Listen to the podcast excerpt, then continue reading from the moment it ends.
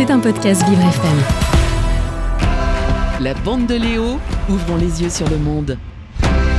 Florian est passionné de sport, il est passionné également d'histoire et ça tombe bien parce que l'histoire il y en a beaucoup dans le sport donc euh, tous les jeudis euh, Florian vient euh, nous résumer un événement qui a marqué l'histoire du sport. Bonjour Florian Bonjour Léo, bonjour à tous. Et oui euh, Florian, hier la France s'est qualifiée pour la deuxième fois consécutive en finale de la Coupe du Monde, une performance que seulement 5 pays ont réalisé par le passé, un véritable exploit qui est donc chargé d'histoire Florian.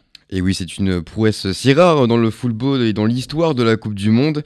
Parmi ces pays, il y a le Brésil en 58 et en 62. Un Brésil euh, qui a écrasé tout à cette époque, qui, qui a même failli réaliser un deuxième doublé en 1998. Et oui, l'année euh, du premier sacre de notre équipe de France. Un match où la France avait brillé avec des buts de Zinedine Zidane, bien sûr, et Emmanuel Petit. Mais les Brésiliens ont pu euh, se rattraper 4 ans plus tard en remportant la Coupe du Monde en 2002.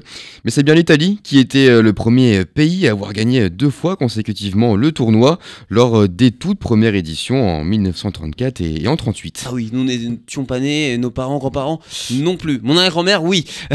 L'Italie et le Brésil euh, sont pour l'instant les seuls euh, pays à avoir réalisé cet exploit historique, mais certains sont aussi passés tout proches, Florian. Et oui Léo, euh, les Pays-Bas ont fait par exemple deux finales en 74 et en 78, d'abord contre l'Allemagne de l'Ouest, puis contre l'Argentine, mais les Néerlandais ont malheureusement perdu à chaque fois.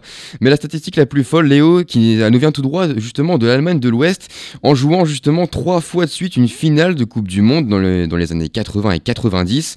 L'Argentine, elle, a gagné la première avant malheureusement euh, de perdre la deuxième. Et il y a beaucoup de doubles champions du monde, donc euh, des champions du monde en titre, qui peinent ensuite à aller plus loin, 4 ans plus tard, c'est compliqué. Et oui, on peut même euh, presque parler d'une malédiction, tant les champions du monde euh, ont du mal à confirmer leur titre ensuite. Et c'est arrivé six fois qu'un champion du monde en titre a été éliminé, éliminé dès le premier tour, comme euh, l'Italie et le Brésil dans les années 50 et 60. Mais c'est aussi arrivé plus récemment, comme l'Italie en 2010, après avoir euh, soulevé la coupe euh, quatre ans plus tôt hein, face à la France, on, s'en rappelle.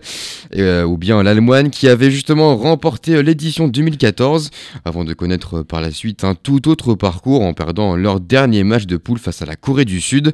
Une élimination euh, précoce qui, euh, on le rappelle, avait euh, provoqué une vraie crise hein, pour la Mannschaft. Une malédiction qui dure encore aujourd'hui justement où les Allemands ont une nouvelle fois été éliminés en phase de poule. En tout cas voilà, on espère que la France rentre définitivement dans l'histoire de la Coupe du Monde en, en devenant le troisième pays de l'histoire à gagner une deuxième fois de suite une finale. et voilà. Et vous Léo, prévu, euh, vous avez prévu de le voir où ce match Euh, Dans un bar avec des amis, Euh, chez vous tranquillement? Euh, chez, moi, avec ma famille, je, je pense, avec euh, mes, mes parents et, et ma soeur. Mais je vous le disais, sincèrement, j'ai peur. Alors, on a une très belle équipe de France, mais l'Argentine me, fait, me fait peur. un petit Ouais, ouais. pronostic peut-être Parce que euh, non, je vais pas en donner parce que j'ai- vraiment peur. J'ai peur.